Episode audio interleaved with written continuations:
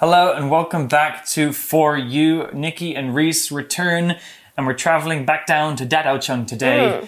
where Taipei shows off its historical architecture. Yeah, so we talked a little bit about Dadaocheng and its history. Yeah. Hmm. It started as a port for traders, hmm. where merchants would come and sell their things. From Western uh, countries and Eastern countries, they all gathered together here. Yeah.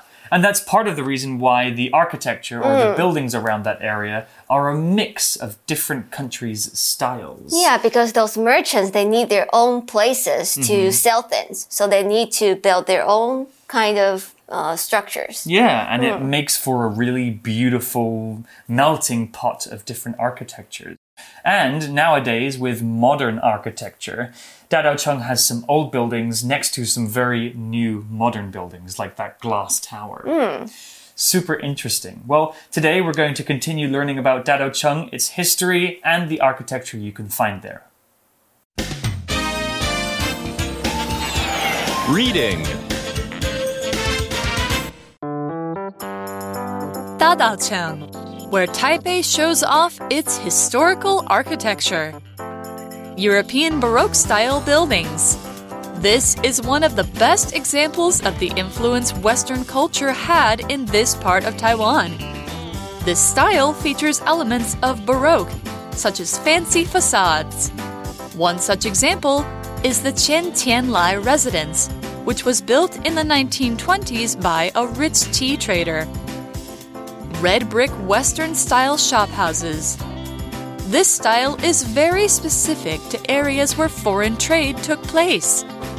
Western companies would export Taiwanese products around the world, so they built their Taiwanese bases. Locals also used buildings like these for selling goods, especially along Dihua Street. They would live in the same building, hence the name shop house. Hokkien Ding Ka. While some buildings found in Dadaocheng are Western style, others are very much Asian. In Ding A Ka architecture, the upper floors extend to the roadside, but the ground floor is recessed. This leaves room for shops and a sidewalk, and the upper floors gain more inside space. Many tea shops made in this style can be found along Ganzhou Street.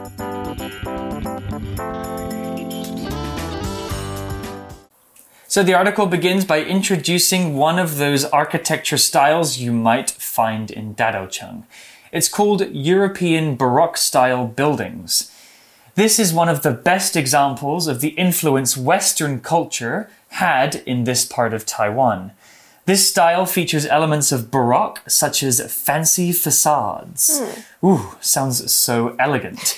But first, let's talk about the word element. Element is a noun, and an element is an essential characteristic or part of something abstract. Abstract means not physical, more like an hmm. idea. So the elements of something are the different things about a thing that make it that thing. One element of Baroque, which is a style of architecture, is fancy facades, which we'll talk about in a moment. Here's an example sentence with element. Jazz music features some improvised elements, mm. which makes it different from many other kinds of music. 那我们第二天的课文呢，就是要延续上一次讲到的大稻埕建筑。那你可以在这个区域看到巴洛克式的建筑，就是其中一个深受欧洲文化影响的例子。那我们常常会看到，呃，是比较装饰繁复的正门或是正面。那这类的巴洛克元素呢，会在会被呃在里面看到。那 element 是名词，意思就是元素或者是要素，也就是构成某个东西特别的内容物。在这边的巴洛克式建筑来说呢，它的要素就会是一些装饰繁复的建筑物正面的设计。 Now, this next word is one of my favorite words in the world. It's the word fancy. F A N C Y. Fancy is an adjective and it means not plain or simple, but has lots of decorations or extra parts. Something that we describe as fancy is usually expensive looking, detailed, and complicated in design. An example sentence with fancy could be My sister likes to wear fancy dresses when she goes to parties. 那 fancy 是形容词，意思就是高级的，或者是设计装饰很繁复或者花俏的。We can say that it is the opposite of simple. Now, if I'm wearing a fancy dress, that probably means that the dress has lots of designs on it. 那另外像看到了 such as， 比如或者是举例，诸如此类的。那后面呢，我们会接一个名词。那另外还有 facade 是名词，指的就是建筑物的正面，也就是有门口的那一面。 So I know your French is very good, and you said the word facade in a very good French accent. I did. It's a French word? It is a French word. we have so many French words in English. You know, another way we can use the word fancy, which is mm-hmm. very specific to British English, mm-hmm. we can use it as a verb, which means you have a crush on oh, somebody. yeah, I fancy chocolate. Yeah, or, mm. or you really want to have something. Yeah. Mm. Hmm, I fancy a chocolate bar. Or if I say, I fancy Nikki, that oh. means I have a crush on you. Mm. Oh, stop. Back to the article, and here's an example of some of that Baroque architecture. One such example is the Chen Tianlai residence, which was built in the 1920s by a rich tea trader. So, yesterday we learned the word merchant, which is a noun and it's a person who sells things. A trader is something quite similar. It's a person who trades things. Basically, another word for a businessman. 嗯，那这样的建筑呢，我们在陈天来的住所可以看到， 这个地方是在一九二零年的时候，有一个有钱的茶商所建造的。那 trader 指的就是商人或者是贸易商，那其实跟我们前面看到的 merchant 很类似。那 trade 是动词，意思就是交易呀、或者是贸易的意思。像是台北世贸中心就是 Taipei World Trade Center。 Very good. Back to the article and a new style of architecture red brick Western style shop houses. This style is very specific to areas where foreign trade took place. The article used the word specific here, which is an adjective. Specific means clearly defined or identified. It's the opposite of vague. If we're talking about something specific, we're talking about one special kind of thing, not lots of different kinds of things. Something specific is special and is different from the other things. So by saying this style is very specific to areas where foreign trade took place, the article is explaining that that style of architecture is special and can hmm. only be seen in particular places, not everywhere. Here's an example sentence. You can only see the northern lights at specific times of the year, so plan your trip carefully. 那接下来呢，要介绍另一种风格的建筑了，也就是红砖西式街屋。那这样子的设计呢，是在贸易地区特有的建筑风格。Specific 是形容词，意思就是特定的或者是特有的。在这边的意思就是说，这样的设计并不是说走在路上都会看到，那要在那些有外国国外贸易商来台设厂的地方才会看到的设计。那 specific 的另一个意思呢，会是明确的或者是具体的，像是我们在描述东西事情的时候，we need to be more specific when describing something. Otherwise, people might not know what we're talking about. Very true. Yeah, this kind of architecture, the red brick style, is what I think of when I think about this part of the city. I think it's what it's most famous for. Yeah, the red brick. Yeah, mm, super cool. They're not tall. They're not tall, mm. and they're usually kind of very square buildings. Sometimes they have those pillars outside. Mm-hmm. I think they're really beautiful, and they kind of remind me of some architecture you might see in the UK. Oh, really? The house that I grew up in was a red brick house, Oh. a Victorian era house, so it was very old and full of ghosts. Well, back to the article and more about these buildings. Western companies would export Taiwanese products around the world, so they built their Taiwanese bases. Hmm. The word export here is a verb, and to export means to send products out of the country to sell them to another place. Exports, if we're adding an S, is a noun, the things that you send out of the country. So Taiwan exports many things, but most famously, Taiwan exports computer chips. China exports lots of stuff. Uh, pretty much anything that you can see around you was probably made in China. Whereas other countries like the UK, we don't have so many exports, we have more imports, which is when you bring things into the country. Here's an example sentence French cheeses are exported to many different countries. 啊，the fromage。那 export 是动词，意思就是出口或者是输出，也就是说把某个产品销到别的国家去的意思。那在这边课文的意思就是说，那时候西方人的商行会出口，会把台湾的一些产品卖到世界各地去。那如果相反的是进口的话呢，我们就用 import 这个字。 So, import and export are big features of international trade, right? And the reason that we import and export things is because one country cannot make everything. Everything, yeah, exactly. For the weather, for the climate. Yeah. Mm. Taiwan's a pretty small country, so it needs to import a lot of other stuff mm. to feed its people. We also saw the word product, which we've used a few times already, so let's clarify what that means Product is a noun, and a product is a thing you can sell. A thing that has been made to sell, usually for business reasons. Pretty much anything can be a product food, clothes, games, cars. If you sell it, it is a product. Here's an example sentence The electronics store will be selling new computer products next week. 那这些进出口的东西呢，就会是 product 产品了。 那 product 是名词，意思就是产品或者是产物，这边指的就是比较具体要卖出去的东西。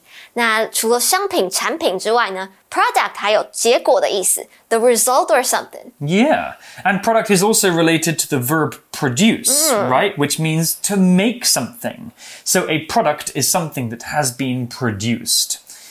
Back to the article, it says locals also used buildings like these for selling goods, hmm. especially along Dihua Street. The word especially is an adverb and it's used to single out one person or thing over all of the others. If we use this word, it means we want the listener to know that we are highlighting one thing in particular. This thing is more important to the context than the other things. For example, I like all fruits, especially mangoes. By saying locals also used buildings like these for selling goods, especially along Dihua Street, the article means that these buildings were used for selling things in many places, but Dihua Street was particularly famous for this reason. Here's an example sentence. I love going to the park, especially on warm summer evenings. 那课文接着说，除了外国商人之外，当地的商人也会在这边的建筑卖他们的产品，而且特别是在迪化街。Especially 是副词，意思是特别的或者是尤其，也可以说是 in particular 的意思。其实就是要强调某个东西的意思。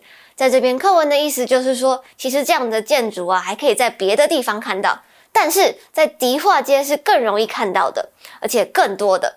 那例句就说：“我喜欢去公园，特别是在温暖的夏天傍晚的时候。 It's true. This is my favorite time to go to the park. I don't go to the park. Why? Too many mosquitoes? Really? Yeah, but I have to walk my dog. That's true. You just run through the park so the mosquitoes can't get you. Well, back to the article, it says they would live in the same building, hence the name shop house. And they here is referring to the traders. The word hence here is an adverb, H E N C E, and hence is just another way of saying as a consequence, or more simply, for this reason. 嗯，那这些商人除了在这边做贸易之外，他们同时还住在这里，所以才会叫这些地方 shop houses 店呃店屋或者是街屋。Hence 是副词，意思就是因此、所以的意思。 那其实跟我们前一天看到的 as a result 用法很像，都是在表示一个结果的意思。 Okay, well, back to the article, and now we're moving away from the West and back to the East in terms of architecture styles. It's time to talk about Hokkien Teng Aka.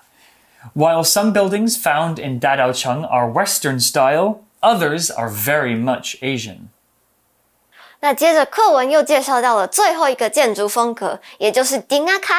那课文说到，在大道城这边有些建筑是西式的风格，但是还有很多是亚洲风格的建筑。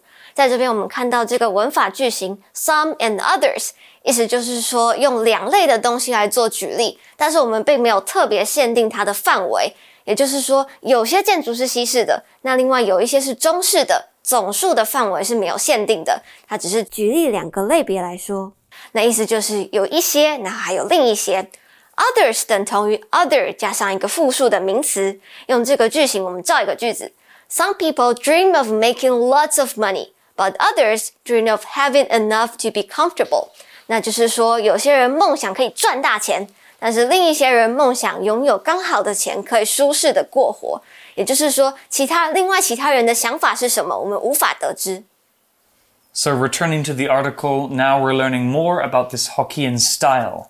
In Tengaka architecture, the upper floors extend to the roadside, but the ground floor is recessed. Hmm. Okay, well, before we talk about those complicated architectural language, let's talk about the word extend. It's a verb, and to extend means to cause to cover a large or wide area. If something extends outwards or upwards, it takes up a large space. We also saw the word recessed, which is an adjective which is quite specific to architecture. If something is recessed, it is set or built in a recess in the surrounding wall or surface. A recessed wall is a part of the wall that kind of goes in like this. There's a gap that goes in. 那这样的建筑呢，其实就是我们现在看到的骑楼。那 extend 是动词，意思就是延伸或者是扩展。 那在这边课文的意思比较物理一点，意思就是说他们的二楼地板是延伸出去到外面的路上的。那 recessed 是形容词，意思就是它往内缩的意思。 So I'm imagining this in my mind. The second floor goes out over the sidewalk or, or the street, but underneath it's kind of empty because it's recessed backwards. Super interesting. Well, there's an explanation as to why the buildings are designed this way. The article continues This leaves room for shops and a sidewalk, and the ah. upper floors gain more inside space. Many tea shops made in this style can be found along Ganzhou Street. Oh, that's why they need places to sell. Yeah. That's pretty intelligent, huh? Yeah. So upstairs they can maybe store things or perhaps they might even live up there. Yeah, they live there. But now they've got extra space downstairs underneath uh, the second floor to sell things and keep dry when it's wet. Exactly. Very intelligent. Well, that's all we have for this two day article about architecture in Taipei's oldest district. Hope you learned something interesting. We certainly did. Let's go to our For You chat question. For you chat. Today's For You chat question, I'll pitch it to you first, Nikki. Do you know of any other architecture styles? Talk about them. Personally, I really like Gothic architecture. Spooky. Mm, it's spooky and it's dark and it's very like dark and sad. Yeah. Mm. It's often using kind of very pointy things, mm. right? Um, and interesting shaped windows. Mm-hmm. Where, in which countries might you see more Gothic architecture? Uh, in Germany. Yeah. Mm. There's that super famous castle called Nichiu. I don't know the name of it, uh-huh. but it's a big castle in a forest in Germany. Oh, and it's yeah. very Gothic looking. Castles and uh, cathedrals. Yeah. Yeah, so for example, Notre Dame de Paris. Yes, very Gothic. You guys can maybe go onto Google and look up Gothic architecture, and you'll see some very European, maybe churches or other buildings that are kind of spooky, and it looks like vampires might live inside them. Yeah, like you have bats in there. Yeah, I like it too.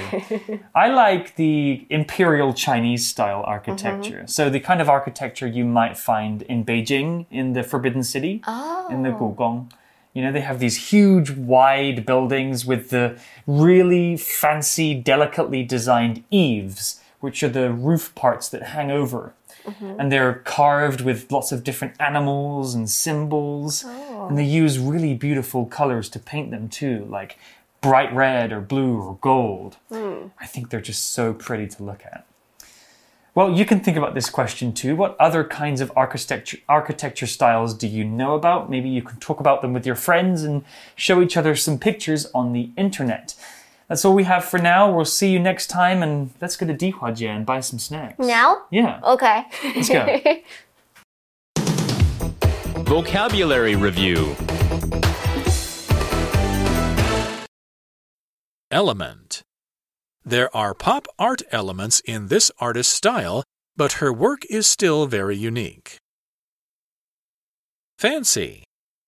This hotel is so fancy. Look at all these beautiful lights and plants in our room. Specific.